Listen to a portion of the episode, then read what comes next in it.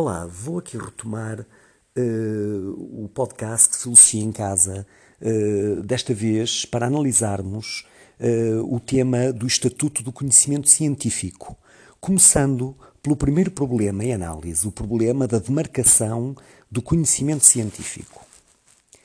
Como preâmbulo, convém referir que a ciência é uma construção racional da realidade cuja atividade se concretiza em teorias ou em quadros explicativos que, partindo dos factos, a eles retornam no sentido de obter uma validação empírica. Por isso, dizemos que a ciência é uma análise metódica e objetiva da realidade, propondo-se formular leis que descrevem e expliquem os fenómenos. Fazer ciência passa então pela adoção de critérios e metodologias que demarcam as condições teóricas subjacentes à própria atividade científica.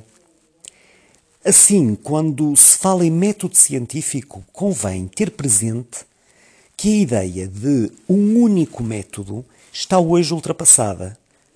Na realidade, a diversidade das ciências reclama e até legitima uma diversidade de métodos e procedimentos a que correspondem determinadas concepções de ciência, eh, muitas vezes diferentes.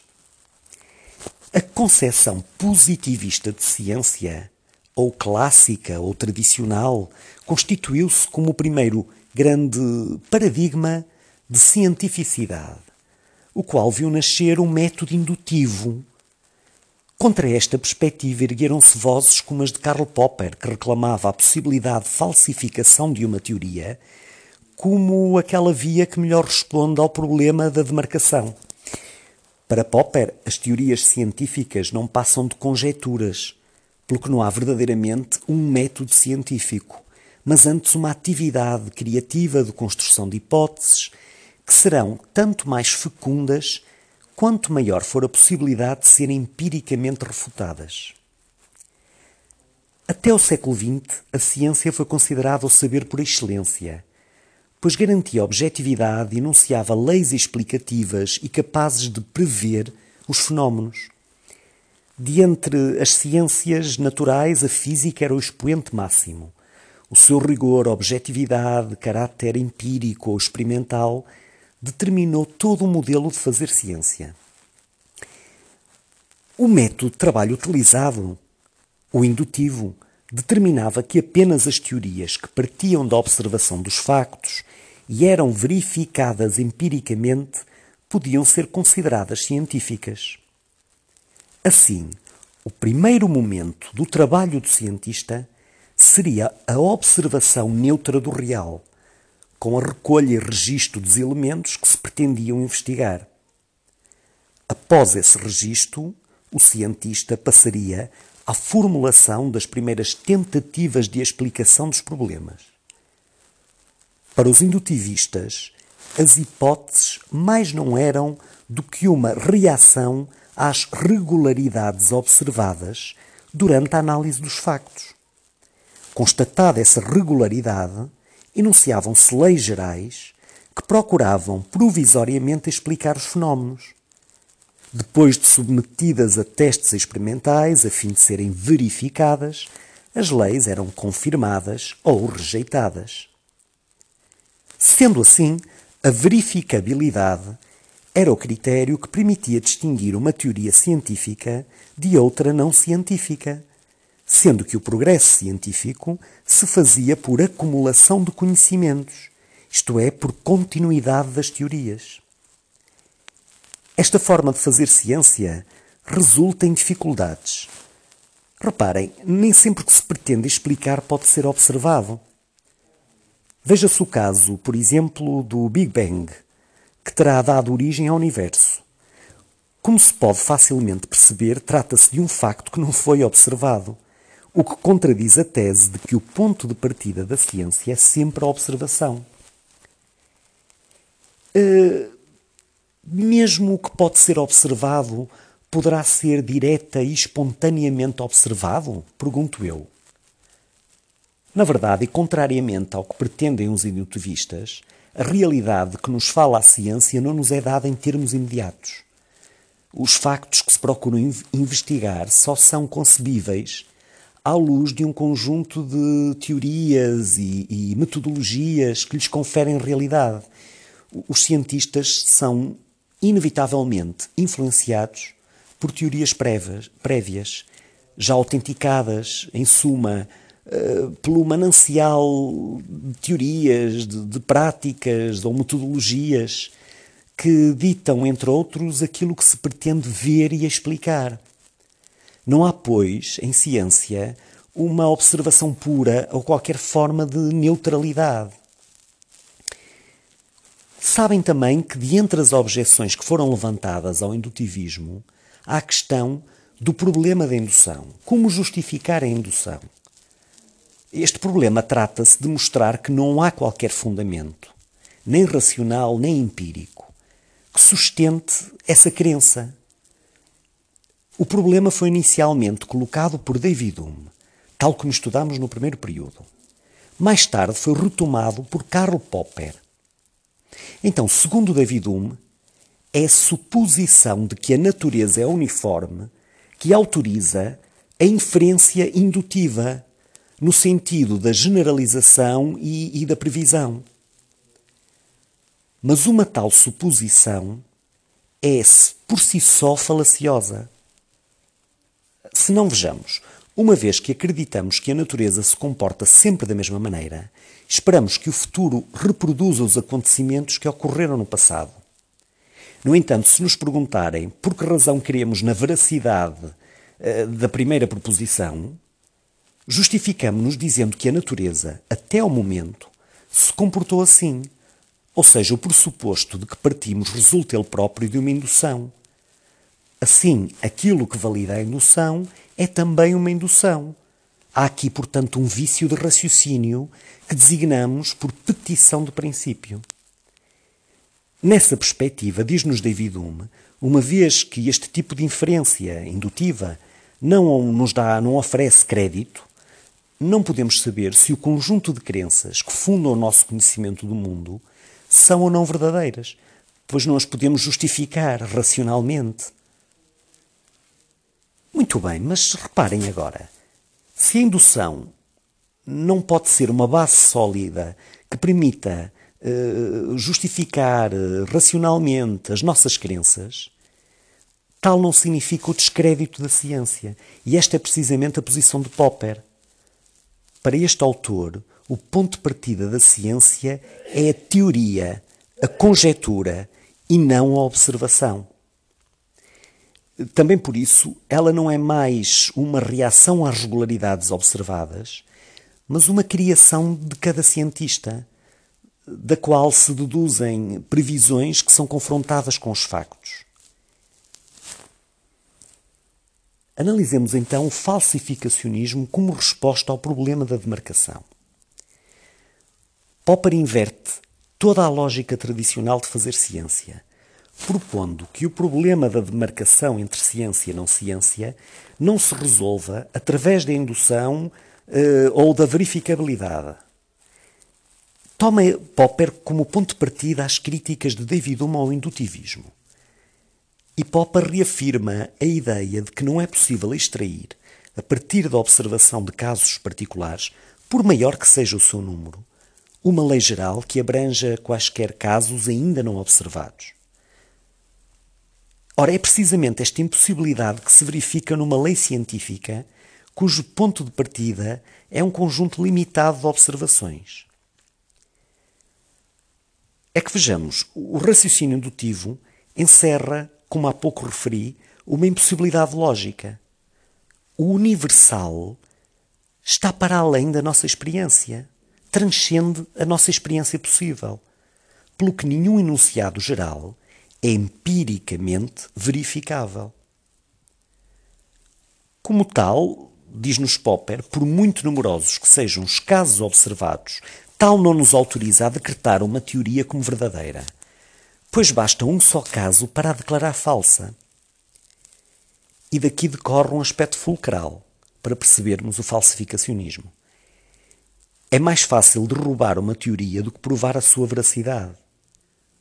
Isto abre caminho à ideia de que o critério da demarcação entre ciência e não ciência não está ou não pode estar na possibilidade de verificar uma teoria, mas sim na possibilidade de a refutar. O problema da demarcação apresenta-se então para Popper como fundamental. Tanto mais que ele nos diz que a ciência muitas vezes falha e, em contrapartida, a não ciência pode, por um mero acaso, dizer a verdade. Nesse sentido, a questão que temos que responder é outra. Afinal, o que separa a ciência da não ciência ou da pseudociência? Popper encontra no falsificacionismo o critério que autoriza essa distinção.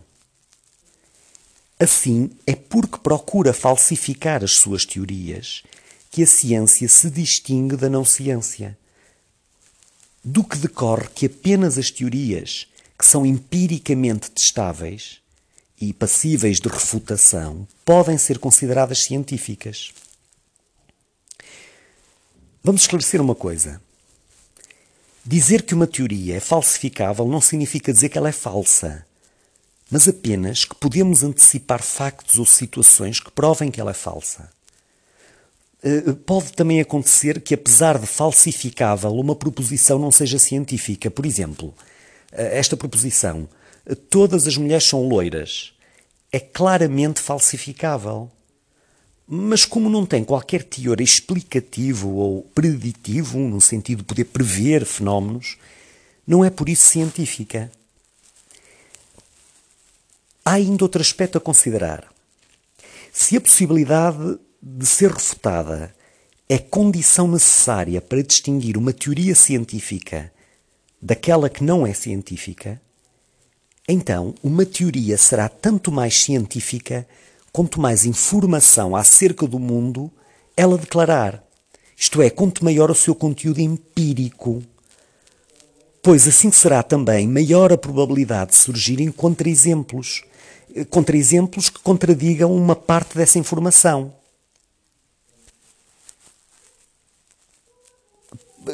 Popper considera que há teorias que se dizem científicas, mas cujas eh, predições ou previsões são de tal forma vagas que se torna impossível testá-las pela experiência.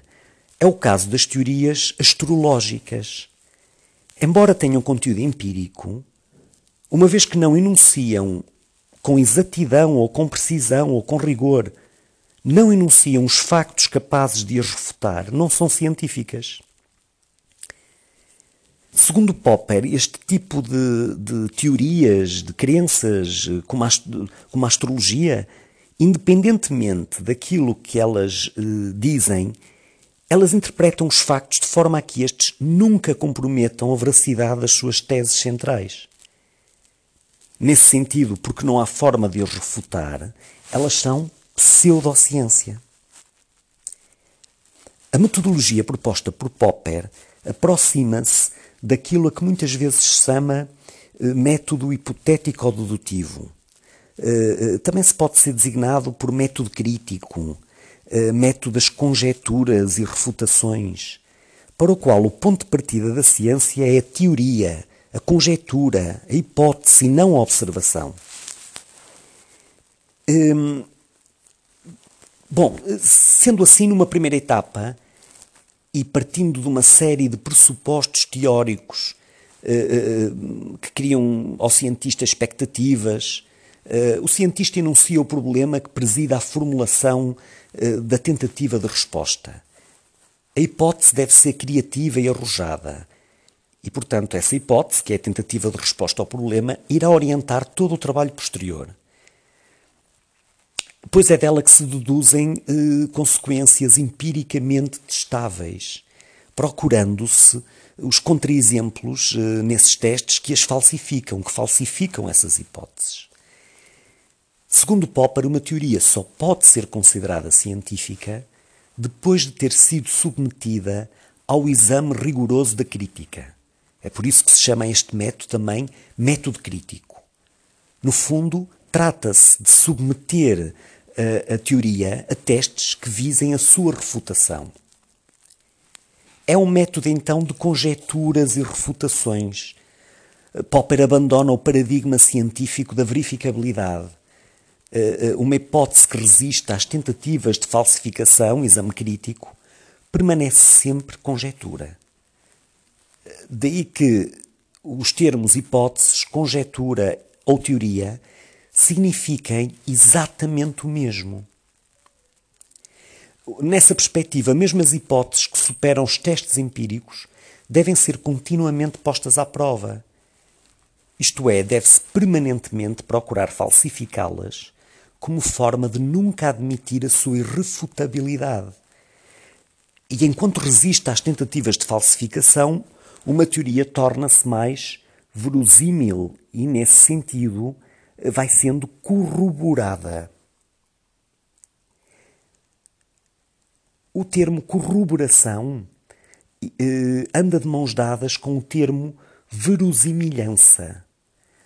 Uma hipótese corroborada é aquela que até ao momento resistiu aos mais severos testes destinados a falsificá-la. No entanto, uma vez que pode futuramente ser falsificada, permanece no presente conjetura e, como tal, dela apenas se pode dizer que é verosímil e não verdadeira.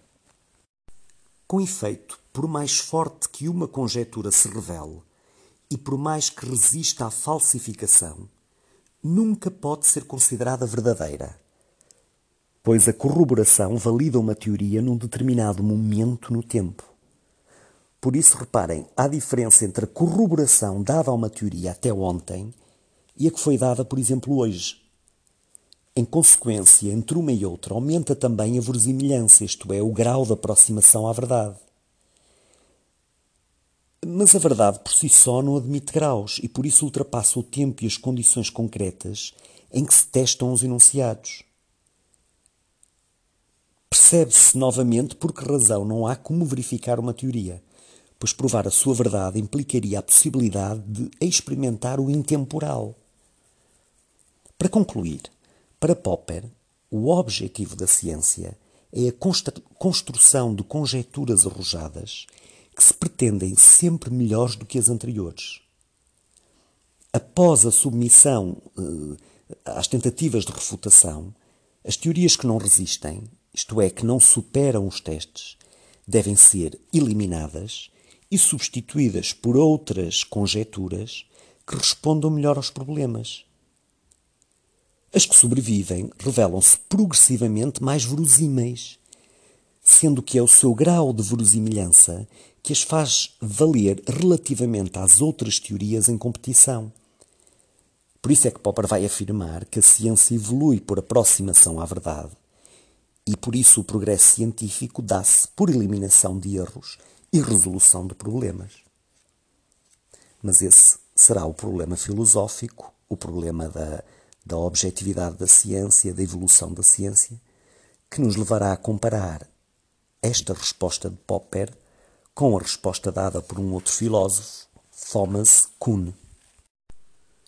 Como vimos, para Popper, uma teoria nunca pode ser verificada, mas tão só corroborada quando resiste a tentativas de falsificação. Eh, no entanto, mesmo as que resistem, as teorias que resistem, continuam a ser postas à prova. Apesar do caráter puramente conjetural da ciência para Popper, este filósofo considera que a ciência é objetiva, pois a aceitação de uma teoria em detrimento de quaisquer outras depende sempre de critérios eh, precisos, critérios lógicos, racionais, partilhados por toda a comunidade científica. O facto de uma teoria resistir quando outras revelam erros ou de ter um maior alcance explicativo, significa que essa teoria é mais plausível do que as outras. A ciência evolui, evolui assim por aproximações sucessivas à verdade. E por isso o progresso científico, como referi atrás, dá-se por eliminação de erros. Esta é a perspectiva de Popper quanto à evolução e objetividade do conhecimento científico. Mas não é a única perspectiva. conhecemos outra perspectiva, a do filósofo Thomas Kuhn. Para Kuhn, a visão que Popper tem de ciência em nada corresponde à prática dos cientistas. Pois, mesmo nas situações em que os factos não encaixam nas previsões, os cientistas, em vez de abandonarem as teorias, procedem à sua reformulação. Outro dos problemas apontados à perspectiva de Popper prende-se com o facto de este considerar que as teorias científicas nunca ultrapassam o estatuto de conjetura. No entanto, se confiamos numa teoria, é porque acreditamos que ela é verdadeira. Há ainda outros autores que consideram que a corroboração é uma espécie de indução. Para que a corroboração possa ser um critério racional para selecionar uma teoria, é porque inferimos que as teorias eh, eh, que resistiram até ao momento provavelmente também irão superar outros testes. Deste modo, com os avanços da ciência, o caminho que conduz ao progresso deixa de ser considerado linear, valorizando-se uma nova concepção que inclui elementos racionais e elementos mais subjetivos. Essa é a perspectiva de Kuhn, para quem só é possível saber o que caracteriza a ciência se conhecermos a forma como os cientistas trabalham no interior de uma comunidade científica. Para Kuhn, a ciência desenvolve-se em torno de um paradigma. E o que é um paradigma? Há várias formas de o definir. Podemos dizer que é todo o aparato teórico e prático que, num determinado uh, período histórico, condiciona a prática científica. A ciência normal corresponde aos períodos em que os cientistas trabalham de acordo com o paradigma vigente, o que consiste essencialmente na resolução de enigmas no entanto, por vezes surgem anomalias, falhas, erros, factos anómalos que não encontram solução dentro do paradigma. Se as anomalias persistirem, instala-se uma crise paradigmática e a ciência normal dá lugar a um período de ciência extraordinária. Nesta fase, o paradigma dominante e o paradigma emergente coexistem e a comunidade científica divide-se entre os adeptos do velho e do novo paradigma. Há uma revolução científica quando ocorre uma mudança de paradigma. Com a mudança de paradigma, altera-se também o modo como o mundo é perspectivado, pelo que não existe qualquer possibilidade de comunicação entre paradigmas. Por isso, para Kuhn, não há forma objetiva de os comparar nem de aferir qual deles é o melhor. É isso que Kuhn designa por incomensurabilidade dos paradigmas. Os paradigmas são então incomensuráveis porque não há simplesmente critérios objetivos, mas também há critérios subjetivos que levam os cientistas a preferir um paradigma em detrimento de outro. Embora Kuhn apresente alguns critérios objetivos que podem justificar a preferência de um paradigma relativamente ao outro, a escolha entre paradigmas envolve então elementos de ordem subjetiva, como sejam fatores psicológicos, eh, históricos, sociais. Neste sentido, a ciência nunca é totalmente racional nem totalmente objetiva. Mas convém perceber o seguinte. E aqui a teoria de Kuhn é mais complexa do que a de Popper.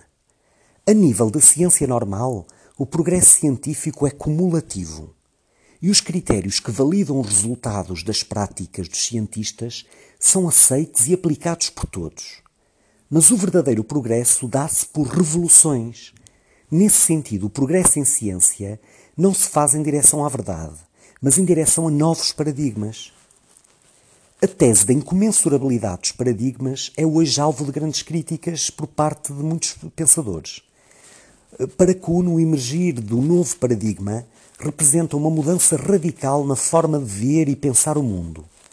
Por exemplo, basta comparar o paradigma geocêntrico com o paradigma heliocêntrico, ou o paradigma do fixismo bíblico com o paradigma do evolucionismo. Mas, efetivamente, a aceitação do paradigma depende do facto de este ser ou não ser capaz de solucionar as anomalias que levaram ao abandono do velho paradigma. Deste modo, parece que os paradigmas não são completamente incomensuráveis. É uma crítica que se coloca a Kuhn, portanto. Também por isso, embora Kuhn negue a ideia de que em ciência há uma aproximação à verdade, o facto é que hoje se aceitam teorias cujo poder explicativo e preditivo dos fenómenos é superior às teorias que as antecederam. Mais uma crítica apontada a Thomas Kuhn. Essa crítica prende-se com o facto deste filósofo reduzir as teorias científicas a visões do mundo inconciliáveis e incomparáveis, o que contrasta com a visão prestigiante que temos da ciência. Uh, uh, uh, isto é, nós temos uma visão de que os cientistas chegam efetivamente a um acordo e esse acordo tem a ver com o rigor do novo paradigma. Bom, talvez seja bom ouvirem de novo este podcast, se considerarem que ele é útil, naturalmente. Bom estudo e um abraço filosófico.